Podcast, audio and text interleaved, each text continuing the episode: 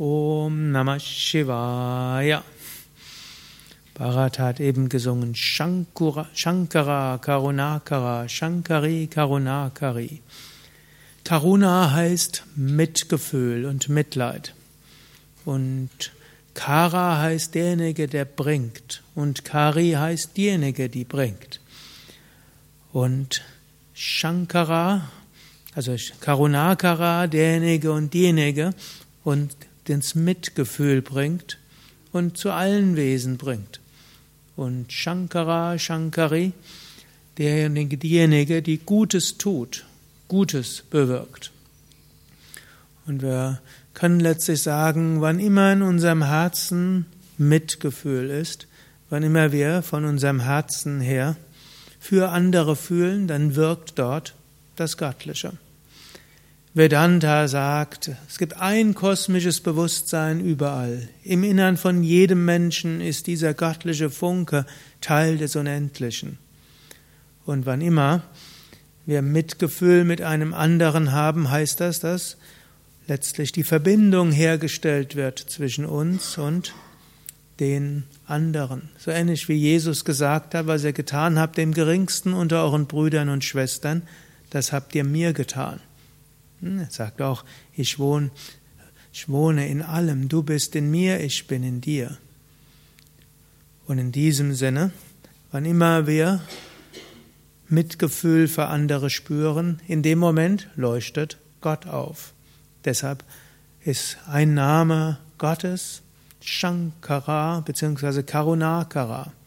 Und Karunakari ist an die die Göttin und Shankara ein, Name Gottes und Karunakara, Karunakari Name Gottes. Aber es reicht auch nicht aus, einfach nur Mitgefühl zu spüren, sondern es ist auch wichtig, Gutes zu tun. Deshalb nicht nur Karunakara und Karunakari, denn man kann manchmal vor lauter Mitgefühl selbst in Trauer versinken und unfähig werden zu handeln. Und manchmal ist das, was ein anderer Mensch auch braucht. Nicht gleich Hilfsangebote und so weiter, nicht gleich Lösungen orientieren, sondern einfach Mitgefühl ausdrücken, spüren. Aber oft reicht das eben nicht aus, sondern es braucht auch Shankara und Shankari, das heißt, dass Gutes getan wird.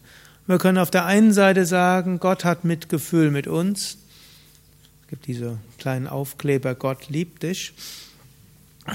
Also das ist der eine Aspekt, aber eben auch wir selbst können diese Liebe spüren und dann spüren wir letztlich das Göttliche. Wir können auch sagen, Gott ist für uns Shankara und Shankari. Er tut Gutes für uns. Und natürlich, Gutes heißt nicht nur, dass alles angenehm und schön ist, sonst wird es zu verweichlicht und Korruption und irgendwo, sondern Gott schenkt uns auch Herausforderungen, Verluste und vieles andere. Und wir können der Überzeugung sein, gerade dadurch kommt der Segen Gottes. Und umgekehrt, wir wollen anderes Gutes tun. Wir wollen selbst zu Shankara und, Shark und Shankarik werden, um so Gutes zu bewirken für andere. Und im Bewirken des Guten für anderen, Shankara, müssen wir aber aufpassen, dass Karunakara auch da ist. Denn natürlich, wenn wir Gutes bewirken wollen, dann braucht es Überlegungen, wie können wir Gutes tun, was brauchen die anderen, wie können wir das größtmögliche Gute tun. Machen wir einen Plan, machen Vereinbarungen, versuchen möglichst viele davon zu begeistern, dann braucht es natürlich auch Regeln und alles. Also, wenn wir Gutes tun wollen, hm, Shankara, dann ist vieles dabei. Und manchmal gibt es die Gefahr, im Bemühen, viel Gutes zu bewirken, hartherzig zu werden. Und dann müssen wir öfters schauen, vor allem Shankara, haben wir noch genügend? Karunakara. Aber natürlich müssen wir auch aufpassen, dass wir nicht einfach nur zerfließen in Emotionen vor lauter Karunakara, sind wir nicht in der Lage, Shankara zu sein. Und so ist letztlich auf dem spirituellen Weg Shankara und Karunakara zwei Sachen, die sich ergänzen, manchmal Pole sind und manchmal müssen wir das eine mit dem anderen abwägen.